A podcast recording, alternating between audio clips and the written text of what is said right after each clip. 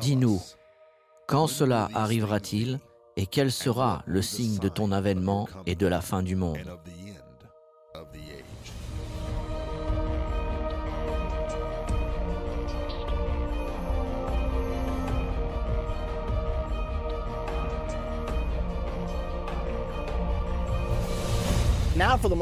Aujourd'hui, nous allons parler de la leçon la plus importante de notre série Comprendre la fin des temps. Nous allons étudier le royaume de Dieu. La plupart des gens, même les chrétiens, ne comprennent pas vraiment ce qu'est le royaume de Dieu. Donc, que voulons-nous dire par le royaume de Dieu? Et que devons-nous faire pour être inclus dans le royaume de Dieu? Regardons Zacharie 14 au verset 9. Le livre de Zacharie au chapitre 14 est consacré à la bataille d'Armageddon. C'est à Armageddon que Jésus reviendra sur terre pour combattre les armées du système du gouvernement mondial dirigé par l'Antichrist. Et c'est aussi où Jésus-Christ établira son royaume. Zacharie 14, 9 nous le dit de cette façon. L'Éternel sera roi de toute la terre. En ce jour-là, l'Éternel sera le seul Éternel et son nom sera le seul nom. Une autre description du royaume de Dieu se trouve dans Daniel 2 au verset 44 et nous est dit, dans le temps de ces rois, parlant des dix rois symbolisés par les dix orteils de l'image de Nebuchadnezzar, dans le temps de ces rois, le Dieu des cieux suscitera un royaume qui ne sera jamais détruit et qui ne passera point sous la domination d'un autre peuple. Il brisera et détruira tous ces royaumes et lui-même subsistera éternellement. Voici juste quelques écritures qui parlent du royaume de Dieu. Un exemple dans le Nouveau Testament est Apocalypse 11 au verset 15. Il nous parle du retentissement de la septième trompette.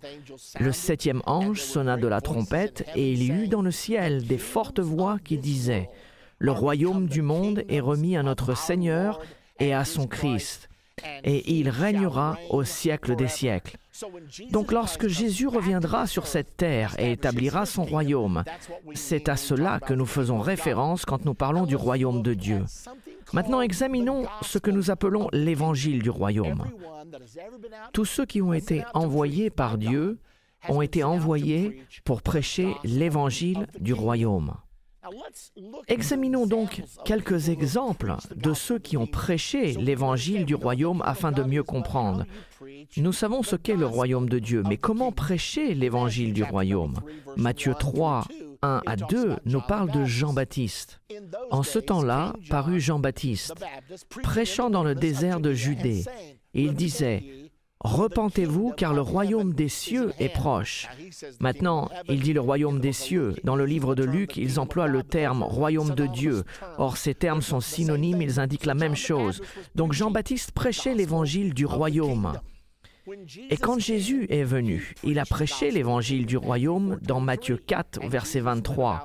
Jésus parcourait toute la Galilée, enseignant dans les synagogues, prêchant la bonne nouvelle du royaume et guérissant toute maladie et toute infirmité parmi le peuple. Que disait-il donc quand il prêchait l'évangile du royaume? Nous voyons ici que lorsque Jésus envoie ses disciples pour prêcher, il leur a dit clairement de prêcher l'évangile du royaume. Ceci se trouve dans Luc 9, 2. Il les envoya prêcher le royaume de Dieu et guérir les malades. Donc, que disons-nous quand nous prêchons l'évangile du royaume? Nous parlons aux gens du royaume que Jésus va établir sur terre.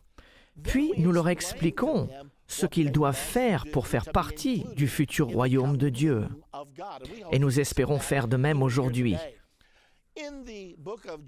Dans le livre de Jean au chapitre 3, Jésus parle du royaume à un homme nommé Nicodème. Écoutez le récit. Il y eut un homme d'entre les pharisiens nommé Nicodème, chef des Juifs, qui vint auprès de Jésus de nuit et lui dit, Rabbi, nous savons que tu es un docteur venu de Dieu, car personne ne peut faire ces miracles que tu fais si Dieu n'est avec lui. Jésus s'adresse directement à Nicodème. Jésus lui répond, En vérité, en vérité, je te le dis, si un homme ne naît de nouveau, il ne peut voir le royaume de Dieu. Voici la première fois que nous entendons le terme né de nouveau. Le voilà. Mais Jésus est celui qui a dit ces mots pour la première fois. Et il dit, si un homme ne naît de nouveau, il ne peut voir le royaume de Dieu. Nicodème lui dit, comment un homme peut-il naître quand il est vieux? Peut-il rentrer dans le sein de sa mère et naître? Jésus répondit, En vérité, en vérité, je te le dis, si un homme ne naît d'eau et d'esprit, il ne peut entrer dans le royaume de Dieu. Il parle ici d'une naissance spirituelle et non d'une naissance physique. Mais Jésus a dit à Nicodème, Nicodème, tu dois naître de nouveau. Donc, que voulons-nous dire par ce terme né de nouveau Beaucoup de gens parlent de la nouvelle naissance, mais la majorité d'entre eux ne comprennent pas vraiment sa signification. Examinons donc ce terme naître de nouveau. Parlons du moment où le salut fut apporté par Jésus-Christ au calvaire. Nous savons que trois choses se sont produites au calvaire. Jésus est mort, il a été enseveli et il est ressuscité. Maintenant, pensez à cela un instant avec moi. Il est mort, il a été enseveli et il est ressuscité. Né de nouveau? C'est la raison pour laquelle il l'a appelé naître de nouveau, car il a payé avec sa mort, son ensevelissement et sa résurrection. Ce sont les trois étapes du calvaire. Ceci semble si évident. Néanmoins, Jésus a dit à Nicodème, Tu dois naître de nouveau. Nous devons comprendre comment nous pouvons naître de nouveau. Parlons d'un terme qui est très employé de nos jours, appelé accepter Christ ou accepter Christ comme son sauveur personnel. Comment fait-on ceci? Est-ce que l'on dit simplement j'accepte Christ ou que se passe-t-il réellement? Cela veut dire que nous acceptons l'œuvre du calvaire. Puisque Jésus est mort, a été enseveli et ressuscité pour nous, nous pouvons accepter son œuvre dans notre vie afin de ne pas devoir mourir, être enseveli et ressuscité. Nous devons mourir spirituellement, être ensevelis spirituellement et ressusciter spirituellement. Nous acceptons Christ en obéissant à l'Évangile. Dans 2 Thessaloniciens 1, 7 et 8, l'apôtre Paul a écrit De donner à vous qui êtes affligés du repos avec nous lorsque le Seigneur Jésus-Christ apparaîtra du ciel avec les anges de sa puissance au milieu d'une flamme de feu pour punir ceux qui ne connaissent pas Dieu et ceux qui n'obéissent pas à l'évangile de notre Seigneur Jésus. Ici, l'apôtre Paul dit que nous devons obéir à l'Évangile. Nous ne pouvons pas vraiment obéir à l'Évangile si nous ne savons pas ce qu'est l'Évangile. Pendant longtemps dans ma vie, si quelqu'un m'avait demandé qu'est-ce que l'Évangile, je ne suis pas sûr ce que je lui aurais dit, car je n'avais pas en tête une définition bien précise au sujet de la signification de l'Évangile. Toutefois, nous sommes sur le point d'apprendre qu'est-ce que l'Évangile, car l'apôtre Paul, qui a écrit le livre de Thessaloniciens, a également écrit à l'Église de Corinthe. Et dans 1 Corinthiens 15, 1 à 4, il prend du temps pour expliquer l'Évangile, en commençant avec le verset 1. Je vous rappelle, frères, l'évangile que je vous ai annoncé et que vous avez reçu, dans lequel vous avez persévéré et par lequel vous êtes sauvés, si vous le retenez dans les termes où je vous l'ai annoncé.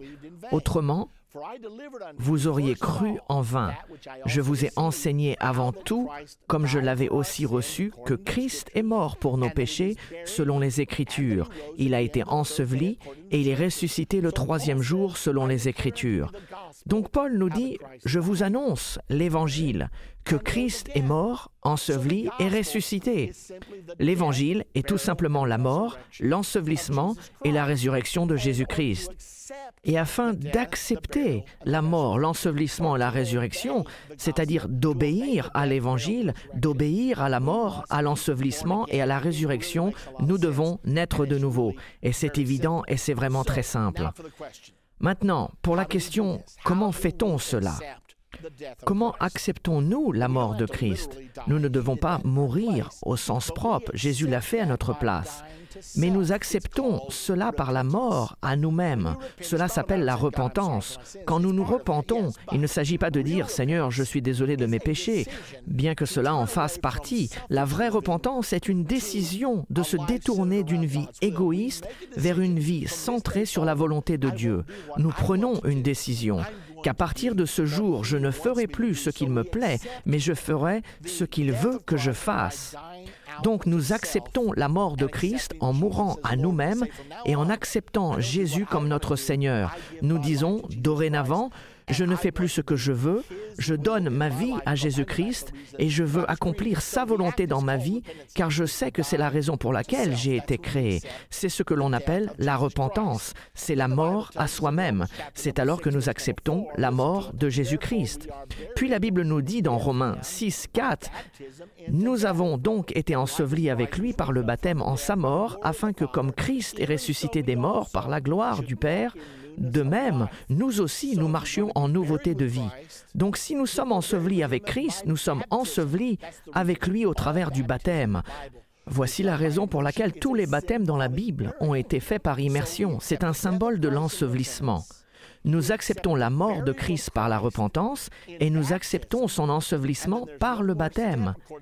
Et il y a une autre étape, selon la Bible. Romains 8, 11 nous parle d'accepter la puissance de la résurrection. Et si l'esprit de celui qui a ressuscité Jésus d'entre les morts habite en vous, celui qui a ressuscité Christ d'entre les morts rendra aussi la vie à vos corps mortels par son esprit qui habite en vous.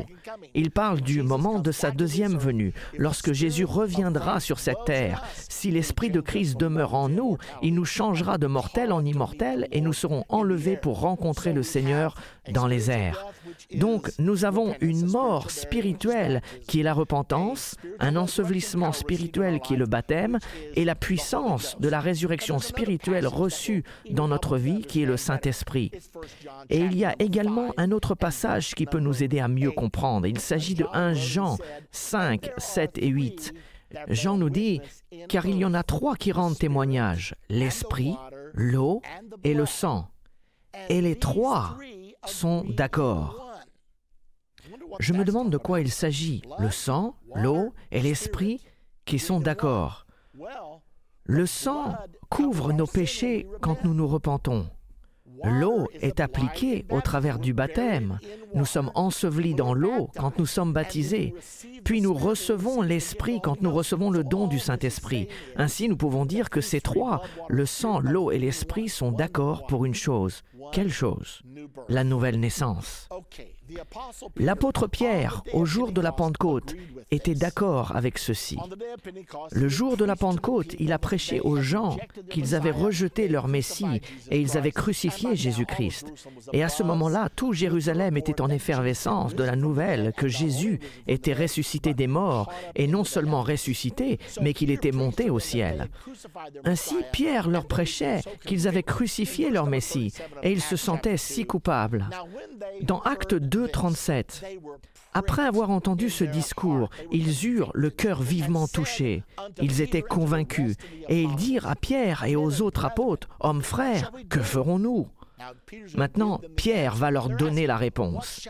Il demande, Que devons-nous faire pour être sauvés? Comment pouvons-nous rectifier cette terrible erreur? Le verset 38, Pierre leur dit, Repentez-vous et que chacun de vous soit baptisé au nom de Jésus-Christ pour le pardon de vos péchés, et vous recevrez le don du Saint-Esprit.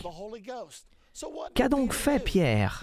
Il prêchait l'évangile du royaume, il prêchait la mort, l'ensevelissement et la résurrection. Il prêchait les trois étapes de la nouvelle naissance, mourir, être enseveli et ressusciter. La mort spirituelle, c'est la repentance, l'ensevelissement spirituel, c'est le baptême, et la résurrection spirituelle, c'est lorsque nous sommes remplis du Saint-Esprit. Donc quand les gens ont dit, que devons-nous faire? Pierre leur a dit la même chose que Jésus a dit à Nicodème, tu dois naître de nouveau. Maintenant, afin de bien comprendre ces choses, il serait bon d'avoir une illustration. Avez-vous déjà essayé d'assembler quelque chose? Vous avez le mode d'emploi, mais il est bien plus facile d'avoir les images qui nous indiquent ce que nous devons faire. Et c'est ce que nous allons faire maintenant. Nous allons regarder les récits des conversions dans le livre des actes. Le livre des actes, c'est les actes des apôtres. Il s'agit de l'histoire de l'établissement de l'Église du Nouveau Testament après le départ de Jésus et de la façon dont les apôtres appliquaient les enseignements de Jésus dans leur vie quotidienne. Nous allons maintenant examiner quatre principaux récits de conversion dans la Bible. En fait, nous avons déjà vu le premier récit dans Acte 2 au jour de la Pentecôte quand Pierre prêcha le premier sermon et prêcha qu'il devait naître de nouveau. Allons maintenant dans Acte 8. Un grand réveil avait pris place dans Acte 8 et Philippe en était le prédicateur principal. Et lorsqu'il prêchait, commençant au verset 12, mais quand ils eurent cru à Philippe, qui leur annonçait la bonne nouvelle du royaume de Dieu, n'est-ce pas étonnant? Voici Philippe prêchant le royaume de Dieu. En raison de la prédication du royaume de Dieu, les gens étaient baptisés au nom de Jésus-Christ. Donc, en prêchant le royaume de Dieu, il prêchait la mort, l'ensevelissement et la résurrection. Et la réponse était, je veux me repentir, je veux être baptisé. Et ainsi, ils furent baptisés hommes et femmes. Puis Simon, qui était un sorcier et qui avait trompé beaucoup de gens, dit, Je veux faire partie de cela. C'est ici que se trouve la foule. Ainsi, Simon lui-même crut. Et après avoir été baptisé, il ne quittait plus Philippe. Et il voyait avec étonnement les miracles et les grands prodiges qui s'opéraient. Donc Philippe prêcha les choses concernant le royaume de Dieu. Et Simon, le sorcier, crut et fut baptisé. Les apôtres qui étaient à Jérusalem, ayant appris que la Samarie avait reçu la parole de Dieu, ils y envoyèrent Pierre et Jean. Et quand ils sont arrivés, ils prièrent pour eux afin qu'ils reçoivent le Saint-Esprit, car ils n'étaient pas encore descendus sur aucun d'eux. Ils avaient seulement été baptisés au nom du Seigneur Jésus. Ceci est intéressant, car ils crurent, ils s'étaient évidemment repentis, ils avaient été baptisés, mais ils n'avaient pas reçu le Saint-Esprit. Nous devons bien regarder ceci, car beaucoup de faux concepts nous entourent avec ce sujet. Certains disent, Oh, vous recevrez le Saint-Esprit quand vous croyez en Jésus-Christ. Or, ces gens avaient cru, mais n'avaient pas encore reçu le Saint-Esprit. Puis il y en a d'autres qui disent, quand vous êtes baptisé, c'est alors que vous recevez le Saint-Esprit. Vous l'acceptez simplement par la foi. Or, ces gens avaient cru et étaient baptisés. Et il est dit clairement ici, car le Saint-Esprit n'était pas encore descendu sur aucun d'eux. Cependant, quand Pierre et Jean arrivèrent à Jérusalem, ils leur imposèrent les mains et ils reçurent le Saint-Esprit. Il est donc très intéressant de voir ce qui se passe ici. Ils n'ont pas le Saint-Esprit, alors ils imposent leurs mains sur eux. Et il est dit, et ils reçurent le Saint-Esprit. De plus, le récit continue et déclare, Lorsque Simon vit que le Saint-Esprit était donné par l'imposition des mains des apôtres, Simon s'est aperçu de quelque chose. Quelque chose se passait quand ils imposaient leurs mains sur eux. Alors il leur offrit de l'argent en disant, Accordez-moi aussi ce pouvoir, afin que celui à qui j'imposerai les mains reçoive le Saint-Esprit. Qu'a vu Simon pour l'inciter à vouloir donner de l'argent? Ce qui s'est passé, c'est que les apôtres imposèrent leurs mains sur eux et ils reçurent le Saint-Esprit juste comme au jour de la Pentecôte. Le jour de la Pentecôte, quand ils ont reçu le Saint-Esprit, ils commencèrent à parler en d'autres langues selon que l'Esprit leur donnait de s'exprimer. Et Simon s'est dit, je veux gagner beaucoup d'argent en faisant cela. Donnez-moi ce pouvoir, je vous donnerai de l'argent si vous me donnez ce pouvoir. Or, l'apôtre Pierre lui déclara rapidement que ton argent périsse avec toi, puisque tu as cru que le don de Dieu s'acquérait à prix d'argent, car je vois que tu es un fiel amer et dans les liens de l'iniquité. Donc Simon avait cru et avait été baptisé, mais ce n'était apparemment pas repenti, puisque Pierre lui dit, Ton cœur n'est pas droit devant Dieu. Regardons un autre récit. Nous le trouvons dans Actes au chapitre 10. Il s'agit de la première conversion des païens. Acte 10 au verset 43 nous dit tous les prophètes rendent de lui le témoignage que quiconque croit en lui reçoit par son nom le pardon des péchés. Maintenant, Pierre était parti prêcher à Corneille. Un ange était apparu à Corneille et lui avait dit Fais venir Simon, surnommé Pierre, et il t'apportera les paroles par lesquelles tu peux être sauvé. Corneille a tant prié qu'un ange est descendu, mais il n'était pas pour autant sauvé. Il lui fallait toujours être né de nouveau. Et quand Pierre arriva chez Corneille, ils avaient rassemblé une grande partie de sa famille et ils étaient tous présents pour écouter ce que Dieu allait leur dire. Et Pierre leur prêcha qu'à travers le nom de Jésus, tous ceux qui croient en lui recevront le pardon des péchés. Comme Pierre prononçait encore ces mots, le Saint-Esprit descendit sur tous ceux qui écoutaient la parole, tous les fidèles circoncis, qui étaient les Juifs venus avec Pierre, les fidèles circoncis qui étaient venus avec Pierre furent étonnés de ce que le don du Saint-Esprit était aussi répandu sur les païens. Les païens n'étaient pas censés recevoir le salut. Il était réservé aux Juifs. Mais nous voyons que Dieu fait quelque chose de nouveau. Et ce peuple juif dit, Attendez un instant, ces païens sont en train de recevoir le Saint-Esprit. Comment le savaient-ils? Car ils les entendaient parler en langue et glorifier Dieu. Ainsi, nous voyons tous ces éléments dans chacune des conversions. Dans Acte 2, Repentez-vous et que chacun de vous soit baptisé au nom de Jésus-Christ pour le pardon de vos péchés, et vous recevrez le don du Saint-Esprit. Dans Acte 8, ils ont cru et ils ont été baptisés, puis ils ont reçu le don du Saint-Esprit. Et ici, nous sommes dans Acte 10, et pendant que Pierre prêchait, le Saint-Esprit est descendu sur eux. Et je n'oublierai jamais, lorsque j'avais environ cinq ans, mon père avait témoigné à un ministre qui participait à un séminaire et qui ne croyait pas que l'on pouvait recevoir le Saint-Esprit avec l'évidence du parler en langue. Et il est venu à notre église un dimanche soir et mon père prêchait sur Jean 3. En vérité, en vérité, je te le dis, tu dois naître de nouveau. Alors qu'il prêchait ceci, à cet homme qui, en principe, ne croyait pas, nous pouvons voir dans ce passage que pendant que Pierre parlait, le Saint-Esprit descendit sur eux. Eh bien, c'est ce qui s'est produit. Cet homme était assis derrière moi, j'étais un enfant de 5 ans au premier rang, et alors que mon père prêchait, le Saint-Esprit est descendu sur cet homme. Il bondit sur ses pieds et commença à parler en langue selon que l'Esprit de Dieu lui donnait de s'exprimer. Ceci est écrit dans le livre des actes. Je l'ai vécu personnellement et je n'oublierai jamais ce jour tant que je vivrai. Il est dit qu'ils ont reçu le Saint-Esprit car ils entendaient parler en langue. Alors, que faisons-nous Pierre a répondu, Peut-on refuser l'eau du baptême à ceux qui ont reçu le Saint-Esprit aussi bien que nous puis il leur ordonna de se faire baptiser au nom du Seigneur. Il ne leur a pas dit, vous avez déjà reçu le Saint-Esprit, donc il n'est pas nécessaire de vous faire baptiser, ce n'est pas important. Mais il leur a dit, il y en a trois qui rendent témoignage sur terre, le sang, l'eau et l'Esprit, et ces trois sont d'accord. Ils sont d'accord sur la nouvelle naissance, vous devez naître d'eau et d'esprit. Ainsi, l'apôtre Pierre leur ordonna de se faire baptiser au nom du Seigneur Jésus-Christ. Le dernier récit que nous allons regarder se trouve dans Acte 19. Pendant qu'Apollos était à Corinthe, Paul, après avoir parcouru les hautes provinces de l'Asie, arriva à Éphèse. Ayant rencontré quelques disciples, il leur dit, Avez-vous reçu le Saint-Esprit quand vous avez cru? Ils lui répondirent, Nous n'avons même pas entendu qu'il y ait un Saint-Esprit. L'apôtre Paul dit, Avez-vous reçu le Saint-Esprit depuis que vous avez cru? Ils étaient croyants, mais ils n'avaient pas reçu le Saint-Esprit. Ils dirent, Nous ne savons même pas qu'il y ait une telle chose. L'apôtre Paul pensa, Si vous ne savez pas qu'il existe une chose telle que le Saint-Esprit, vous ne connaissez sans doute pas le bon baptême. Et Paul leur dit, De quel baptême avez-vous été baptisés? Et ils dirent, Du baptême de Jean. Remarquez ce qui est prêché dans chacun de ces récits. Il prêchait la repentance, il croyait, il prêchait le baptême, il prêchait le Saint-Esprit. Puis Paul a dit, Jean a baptisé du baptême de repentance, disant au peuple de croire en celui qui venait après lui, c'est-à-dire en Jésus.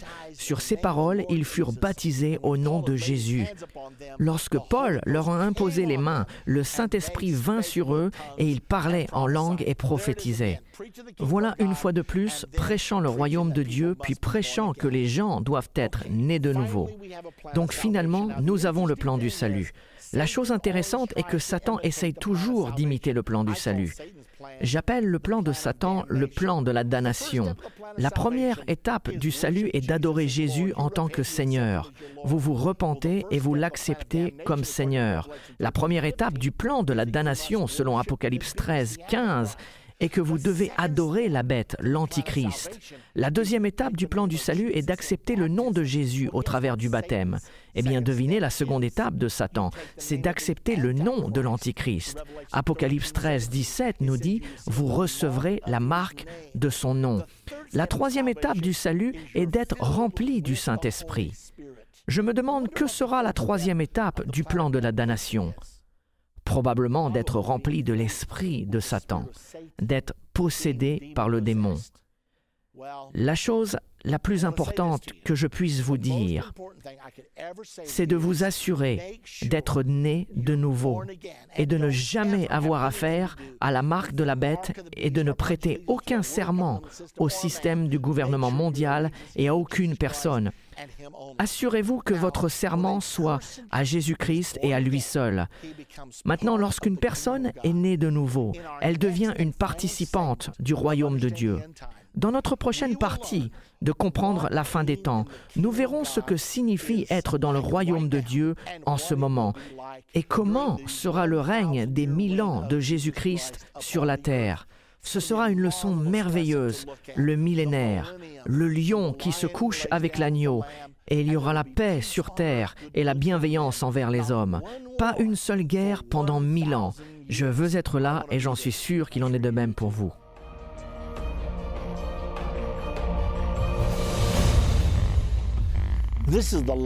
Ceci est la dernière partie de notre série appelée Comprendre la fin des temps. La fin de l'ère du gouvernement humain et le commencement du royaume de Dieu auront lieu à la bataille d'Armageddon. Examinons le récit biblique le plus détaillé d'Armageddon. Il se trouve dans le chapitre 16 d'Apocalypse, au verset 12 à 16. Le sixième versa sa coupe sur le grand fleuve, l'Euphrate, et son eau tarit pour préparer la voie aux rois qui viennent de l'Orient. Je vis sortir de la gueule du dragon, de la gueule de la bête et de la bouche du faux prophète trois esprits impurs semblables à des grenouilles, car ce sont des esprits de démons qui font des prodiges et qui vont vers les rois de toute la terre afin de les rassembler pour le combat du grand jour du Dieu Tout-Puissant. Maintenant, remarquez deux choses. Premièrement, l'Euphrate sera desséché lorsque la sixième coupe sera versée. Cela facilitera ainsi l'invasion d'Israël par les rois de l'Est. Le fait que l'Euphrate soit desséché est une très grande prophétie, car l'Euphrate est la source d'eau principale du Moyen-Orient. Le 13 janvier 1990, l'Indianapolis Star a publié ce titre La Turquie va interrompre le flot de l'Euphrate pendant un mois.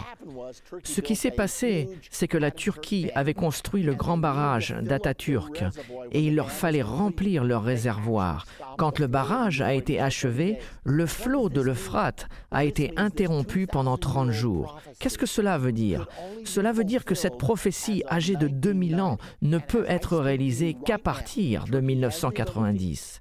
À l'heure où je vous parle, la Turquie a le moyen de lever ce barrage et d'arrêter le flot de l'Euphrate. La Bible prédit que l'Euphrate sera desséché pour permettre au roi de l'Est d'envahir Israël.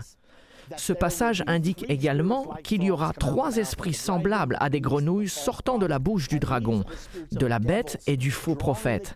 Et ce sont des esprits de démons rassemblant les rois de la terre pour attaquer Israël à la bataille d'Armageddon.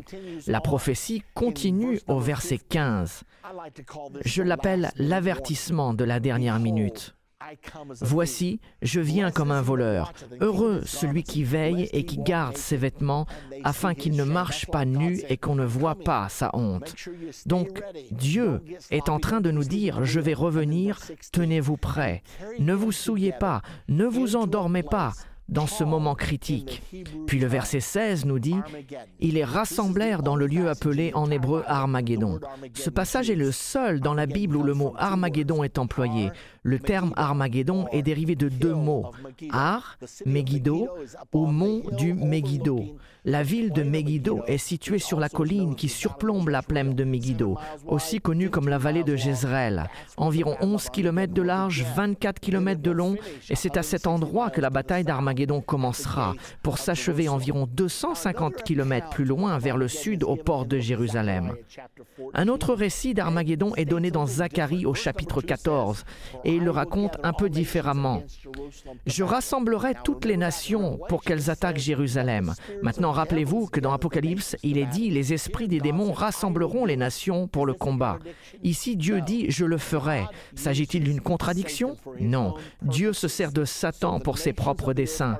Donc les nations du monde seront persuadées d'exécuter cet acte malveillant qui consiste à combattre Israël.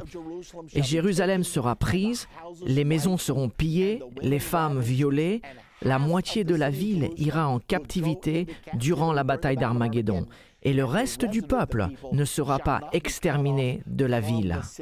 Est-ce que vous pouvez imaginer cela? Les Juifs sont sur le point de la défaite. La bataille commence dans le nord d'Israël et ils se replient dans la vallée du Jourdain devant la force supérieure de la communauté internationale. Ce seront peut-être les armées de l'OTAN, ce seront peut-être les armées de la communauté mondiale. La façon exacte dont ces forces sera structurée, je ne peux pas vous la dire. Mais Israël se trouve maintenant au port de Jérusalem pour son dernier combat. Pouvez-vous imaginer cela? Soldats juifs complètement épuisés, qui ont combattu depuis des jours et qui regardent leur boîte de munitions vide et réalisent que la fin de leur nation, Israël, est arrivée. Et peut-être que le président d'Iran, Ahmadinejad, avait raison. Israël sera effacé de la carte et Israël sera poussé dans la mer. Mais ces jeunes soldats juifs se souviendront de ce que leurs mères leur ont appris. Quand Israël aura le plus besoin de lui, le Messie viendra. Certains vont peut-être s'arrêter un instant et regarder vers le mont des Oliviers, car c'est de là qu'il viendra, et ils diront, Messie, si jamais tu dois venir, maintenant serait le moment parfait. Et la Bible nous indique ce qui va se passer ensuite dans Zacharie 14, 3 et 4. L'Éternel paraîtra et il combattra ces nations comme il combat au jour de la bataille. Ses pieds se poseront en ce jour sur la montagne des Oliviers, qui est vis-à-vis de Jérusalem, du côté de l'Orient. La montagne des Oliviers se fendra par le milieu, à l'Orient et à l'Occident, et il se formera une très grande vallée. Une moitié de la montagne reculera vers le septentrion et une moitié vers le midi. La Bible dit également qu'un grand tremblement de terre va tuer 7000 personnes à Jérusalem en ce moment. Le peuple juif s'attend à ce que leur Messie arrive sur le mont des Oliviers. Je peux imaginer les soldats juifs et les autres juifs se ruer à la rencontre de leur Messie. Et nous trouvons ce récit dans Zacharie 13 au verset 6. Ils se précipiteront pour rencontrer leur Messie. Les armes deviendront silencieuses. L'armée internationale sera stupéfaite par la scène qui se déroulera sous ses yeux, la venue de Jésus-Christ du ciel avec ses armées. Les Juifs se ruant à la rencontre de leur Messie. Ils se prosternent devant lui pour l'adorer. Et j'aperçois un jeune soldat juif. Il regarde les pieds du Messie et il voit les cicatrices sur ses pieds. Et Jésus lui tend les mains et il remarque une cicatrice dans sa main. Et le soldat lui dit, Messie, comment as-tu reçu ces blessures? Et Jésus dit dans Zacharie 13, 6, D'où viennent ces blessures que tu as aux mains? Il répondra, C'est dans la maison de ceux qui m'aimaient que je les ai reçues. Et tout à coup, deux mille ans d'aveuglement spirituel s'enlèveront de l'esprit juif et ils s'écrieront tu es donc Jésus? Oh, Messie, nous avons été si aveugles, nous avons été si arrogants, si fiers. Pourrais-tu nous pardonner? Est-ce que vous savez ce qui se passe quand quelqu'un demande à Jésus de lui pardonner? Pour ma part, je le sais, il les pardonne. Maintenant, continuons, et cette même scène se trouve dans le chapitre précédent, Zacharie 12, verset 10. Écoutez ce qui est dit. Alors je répandrai sur la maison de David et sur les habitants de Jérusalem un esprit de grâce et de supplication, et ils tourneront les regards vers moi, celui qu'ils ont percé, qu'ils ont crucifié, et ils pleureront amèrement sur lui comme on pleure sur un premier-né. Donc les Juifs pleureront à cause de leur rejet de leur Messie. Et c'est alors que le millénaire commencera, les mille ans de paix, Daniel en a parlé dans Daniel 7 au verset 9. Je regardais, pendant que l'on plaçait des trônes. Et l'ancien des jours s'assit. Les trônes des gouvernements humains seront mis de côté. Tous les gouvernements seront suspendus et Jésus sera couronné roi des rois et seigneur des seigneurs. Daniel 7, 27 nous en dit un peu plus. Le règne, la domination et la grandeur de tous les royaumes qui sont sous les cieux seront donnés au peuple des saints du Très-Haut. Son règne est un règne éternel et tous les dominateurs le serviront et lui obéiront. erro. Ainsi, le royaume sera donné aux saints, ceux qui sont nés de nouveau et qui ont été enlevés pour rencontrer le Seigneur dans les airs. Ils vont gouverner et régner comme rois et sacrificateurs avec Jésus-Christ. Et dans Apocalypse 5, 9 et 10, il nous est dit que ces gens, les rachetés, se réjouissent en disant, Tu as racheté pour Dieu, par ton sang, des hommes de toute tribu, de toute langue, de tout peuple et de toute nation. Tu as fait d'eux un royaume et des sacrificateurs pour notre Dieu, et ils régneront sur la terre. La Bible dit que les humbles posséderont le pays. Savez-vous que nous sommes en formation en ce moment pour régner? C'est ce que signifie être un chrétien. Nous sommes enseignés à aimer ceux qui nous haïssent et faire du bien à ceux qui nous maltraitent. C'est la loi, ce sont les principes qui dirigeront le monde durant les mille ans de paix. C'est pour cela qu'il y aura la paix sur terre, de la bienveillance envers les hommes. Zacharie 14, 9 nous dit, L'Éternel sera roi de toute la terre. En ce jour-là, l'Éternel sera le seul Éternel, et son nom sera le seul nom. Dieu ne sera pas appelé de différents noms. Ce ne sera pas Brahma ou Allah ou Jéhovah. Non, il y aura un seul Seigneur, un seul nom, l'Éternel, Jésus-Christ, roi des rois et Seigneur des seigneurs. Et je suis sûr que vous vous demandez, qu'est-ce qui va se passer avec Israël? Romains 11, 25, 26 nous le dit. L'apôtre Paul a dit, Car je ne veux pas, frères, que vous ignorez ce mystère, afin que vous ne vous regardiez point comme sages. Une partie d'Israël est tombée dans l'endurcissement jusqu'à ce que la totalité des païens soit entrée. Et ainsi, tout Israël sera sauvé. Comme il est écrit, le libérateur viendra de Sion et il détournera de Jacob les impiétés. Ainsi, la partie d'Israël qui aura survécu à la grande tribulation, à la colère de Dieu et à la bataille d'Armageddon sera sauvée. Cependant, la mauvaise nouvelle est que deux tiers d'entre eux seront détruits. La dernière partie de Zacharie 13 nous le dit mais le tiers qui aura survécu sera sauvé pour vivre dans le millénaire sous le règne de Jésus-Christ et son Église. La Bible nous le dit également dans Matthieu 19, 27. Ceci est très intéressant. Pierre, prenant alors la parole, lui dit, Voici, nous avons tout quitté et nous t'avons suivi. Qu'en sera-t-il pour nous?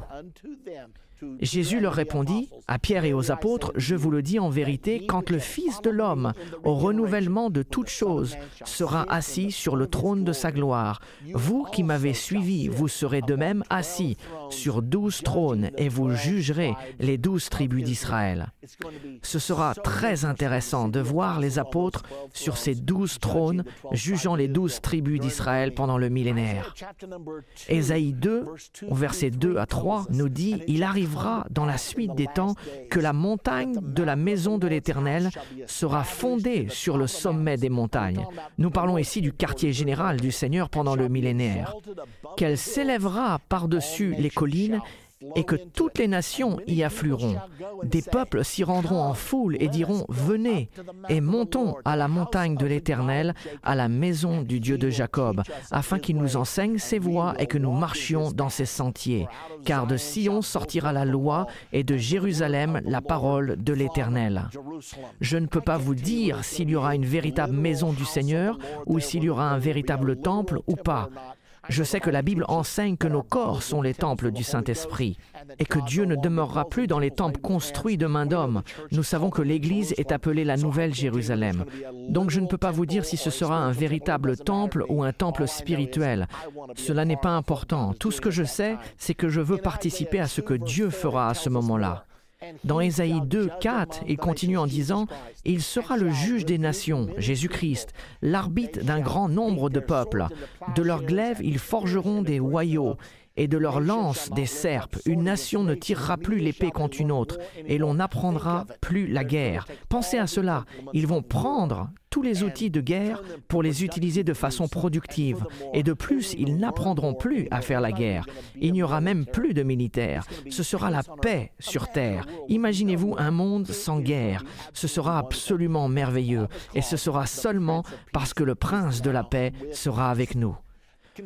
Nous continuons. il nous est donné plus d'informations sur le millénaire et la façon dont cela se passera. Dans Ésaïe 11, 6, le loup habitera avec l'agneau et la panthère se couchera avec le chevreau. Le veau et le lionceau et le bétail qu'on engraisse seront ensemble et un petit enfant les conduira. Même les animaux ne s'entretiront plus. Pensez un instant, un loup et un agneau se couchant ensemble, une paix parfaite, sans crainte et un petit enfant menant les lions et les léopards. Ce sera vraiment une scène étonnante et merveilleuse. Nous continuons avec Ésaïe 11, verset 7. La vache et l'ours auront un même pâturage, leurs petits un même gîte, le lion comme le bœuf mangeront de la paille, les lions ne mangeront plus les cerfs, ils ne mangeront plus les lièvres, plus personne ne courra effrayé pour sauver sa vie, et le nourrisson s'ébattra sur l'antre de la vipère, et l'enfant sevré mettra sa main dans la caverne du basilic. Vous n'aurez plus à vous inquiéter des serpents et des vipères, tout ceci sera du passé. À la place, il y aura la sécurité, il y aura de la paix sur terre et de la bienveillance envers les hommes. Nous continuons dans Ésaïe 11, versets 9 et 10. Il ne fera ni tort ni dommage sur toute ma montagne sainte, car la terre sera remplie de la connaissance de l'Éternel comme le fond de la mer par les eaux qui le couvrent. En ce jour-là, le rejeton d'Isaïe sera là, en parlant de Jésus, comme une bannière pour le peuple les nations se tourneront vers lui et la gloire sera sa demeure. Ainsi la terre sera remplie de la connaissance du Seigneur. Qu'est-ce que la connaissance du Seigneur? Il s'agit de sa nature. Ce sera aimer vos ennemis, faites du bien à ceux qui vous maltraitent. Tels seront les principes qui gouverneront le monde entier du royaume de Dieu à venir. La terre sera en paix et la paix de Dieu, selon la Bible, sera glorieuse. Nous nous posons donc cette question, qui sera sur la terre durant le royaume de Dieu? Il y a une réponse qui se trouve dans la Bible, dans Daniel au chapitre 7. Souvenez-vous qu'il s'agit de la prophétie sur les nations qui seront sur terre au moment de la seconde venue. Dans Daniel 7 au verset 11, il nous est dit, Et tandis que je regardais, l'animal fut tué et son corps fut détruit, livré au feu pour être brûlé. Puis il dit, Les autres animaux. Souvenez-vous que les animaux symbolisent des nations. Quant au reste des nations, leur domination fut enlevée. Elles ne furent plus autorisées à gouverner par elles-mêmes. Cependant, leur vie continue dans le millénaire, sous le règne de Jésus et de son Église, pour une saison et un temps. Ainsi, la Grande-Bretagne, les États-Unis, un sixième de la Russie, ainsi que les autres nations mentionnées dans Daniel 7, vivront dans le millénaire. Pourquoi est-ce que je dis un sixième de la Russie? Parce que dans Ézéchiel 39, il nous est dit que cinq sixièmes de la Russie seront détruits. Qu'il s'agisse de cinq sixièmes de l'armée russe ou cinq sixièmes de la nation entière de la Russie, je ne sais pas. Mais ce sera sa pénalité d'avoir mené une attaque contre Israël à la bataille d'Armageddon. Il y aura aussi la possibilité que les enfants ne soient pas tenus responsables des décisions de leurs parents. Jadis, quand Israël avait refusé d'entrer dans la terre promise dans l'Ancien Testament, tous en dessous de 20 ans n'avaient pas été tenus responsables pour les décisions de leurs parents et il leur fut permis d'entrer dans la terre promise. Serait-il possible que tous les jeunes de moins de 20 ans soient autorisés une fois de plus d'y entrer? Je ne sais pas avec certitude, mais j'ai vérifié et il y a presque 2 milliards de personnes en dessous de 20 ans sur Terre en ce moment. Donc, il y aura assez de monde pour peupler la Terre durant le millénaire. La Bible nous dit dans Ésaïe 65, 20 que la longévité de la vie sera rallongée comme au commencement des temps. Et il est dit dans Ésaïe 65, 20, car celui qui mourra à 100 ans sera jeune. Pouvez-vous imaginer aller à des obsèques, car il y aura des obsèques pendant le millénaire, il y aura toujours des mortels sur Terre. Pouvez-vous donc imaginer allant aux obsèques et dire, quel âge avait-il Oh, il avait 100 ans. Oh, c'était juste un enfant. Il était si jeune, car les gens vivront de nouveau une longue vie. Souvenez-vous que Methuselah a vécu 969 ans et Adam environ 900 ans, et ce sera ainsi durant le millénaire du règne de Jésus-Christ. Il y a une autre chose à laquelle j'aime penser. La Bible nous enseigne que Satan sera lié durant la totalité des mille ans. Pouvez-vous imaginer un monde sans le diable? Ce sera des moments merveilleux. La majorité des gens aujourd'hui servent Satan car il est le Dieu de cette ère. Mais quand il sera lié, la majorité des gens serviront Dieu à la place. Ce sera donc un temps merveilleux durant le millénaire. Mais que se passera-t-il après les mille ans de paix? Apocalypse 20, versets 7 et 8 nous le dit. Quand les mille ans seront accomplis, Satan sera relâché de sa prison et il sortira pour séduire les nations qui sont aux quatre coins de la terre, Gog et Magog, afin de les rassembler pour la guerre. Leur nombre est comme le sable de la mer. Ainsi, Satan est libéré. Il sort une fois de plus pour répandre sa séduction. Et il va pouvoir, une fois de plus, séduire les nations, Gog et Magog, se référant en particulier à la Russie, encore une fois. Et la Bible nous dit qu'il va les persuader d'attaquer Jésus-Christ à Jérusalem. Pourquoi Dieu relâche-t-il donc Satan? Tant de gens m'ont posé cette question. Pourquoi Dieu ferait-il une telle chose? La seule réponse que je peux donner, c'est qu'avant de culminer toute chose, il veut que ceux qui vivront durant le millénaire aient la liberté de choisir entre lui et Satan. Car s'il amène les gens dans l'éternité pour avoir la vie éternelle, il veut s'assurer qu'ils l'ont choisi selon leur propre volonté. Je pense que c'est la raison pour laquelle cela va se passer de cette façon. Puis au chapitre 20 et au verset 9, quand les armées de Gog et Magog s'attaqueront à Jésus-Christ, la Bible nous dit, ils montèrent à la surface de la terre et ils investirent le camp des saints et la ville bien-aimée, Jérusalem. Mais un feu descendit du ciel et les dévora. Dieu dira, c'en est assez, je n'en peux plus. Et les ennemis de Jésus-Christ seront consumés par le feu du ciel. La Bible dit au verset 10 du chapitre 20, Et le diable qui les séduisait fut jeté dans les temps de feu et de soufre, où sont la bête et le faux prophète. Ils seront tourmentés jour et nuit au siècle des siècles. Ainsi Satan va rejoindre l'Antichrist et le faux prophète. Rappelez-vous qu'ils ont été jetés dans les temps de feu mille ans auparavant. Et maintenant Satan va les rejoindre. Et la Bible dit ils seront tourmentés jour et nuit au siècle des siècles. Ensuite, la Bible nous dit au verset 11 et 12 au sujet du jugement du grand trône blanc. Puis je vis un grand trône blanc et celui qui était assis dessus. La terre et le ciel s'enfuirent devant sa face, et il ne fut plus trouvé de place pour eux. Et je vis les morts, les grands et les petits qui se tenaient devant le trône. Des livres furent ouverts, et un autre livre fut ouvert, celui qui est le livre de vie. Et les morts furent jugés selon leur œuvre, d'après ce qui est écrit dans ces livres. Tous ceux qui ne faisaient pas partie de l'enlèvement et qui n'ont pas reçu la vie éternelle vont paraître devant ce grand trône blanc du jugement et c'est là qu'ils seront jugés selon leurs œuvres. Je ne sais pas exactement comment ce jugement sera, mais je sais qu'il sera juste, car Dieu, qui est assis sur le trône et qui sait tout, prononcera le jugement parfait sur tout et décidera ainsi la destination éternelle de tout le monde à ce moment. Je suis ravi que ce ne soit pas mon travail, mais le sien. Et finalement, dans Apocalypse 20, 13, la mer rendit les morts qui étaient en elle. La mort et le séjour des morts rendirent les morts qui étaient en eux, et chacun fut jugé selon ses œuvres. Puis la mort et le séjour des morts furent jetés dans l'étang de feu. C'est la seconde mort, l'étang de feu. Quiconque ne fut pas trouvé écrit dans le livre de vie fut jeté dans l'étang de feu. Souvenez-vous dans Apocalypse 20, au verset 4 et 6. Heureux et saints ceux qui ont part à la première résurrection. Ceux-là sont ceux qui ont été enlevés. La seconde mort n'a point de pouvoir sur eux. Cela va être si bien. Quoi que vous fassiez, soyez sûr de vous trouver dans la première résurrection. Ainsi, vous ne devrez pas paraître devant le grand trône blanc du jugement. Tout cela aura déjà été établi. Vous aurez reçu la vie éternelle mille ans auparavant. La Bible nous dit ce qui se passera après le jugement du grand trône blanc. Que se passe-t-il? Éphésiens 3 au verset 21 nous le dit. À lui soit la gloire dans l'Église et en Jésus-Christ. dans toutes les générations, au siècle des siècles. Qu'est-ce qui se trouve au-delà de l'existence humaine Nous savons que lorsque le feu descendra du ciel, il consumera les mortels. Cela sera la fin de l'humanité telle que nous la connaissons. L'expérience humaine sera terminée.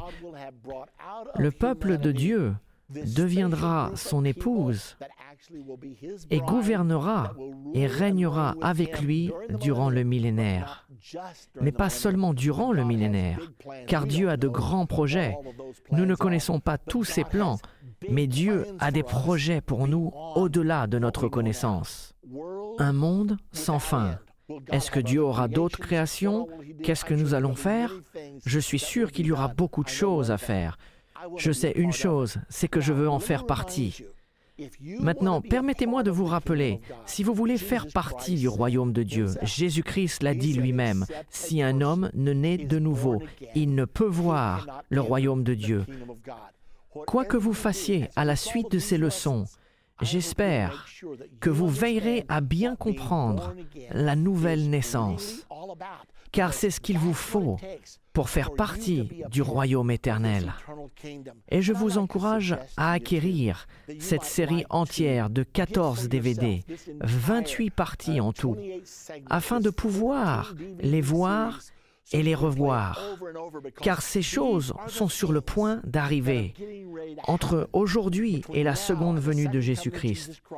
Elles vont affecter votre vie, elles vont affecter ma vie, elles vont affecter nos familles.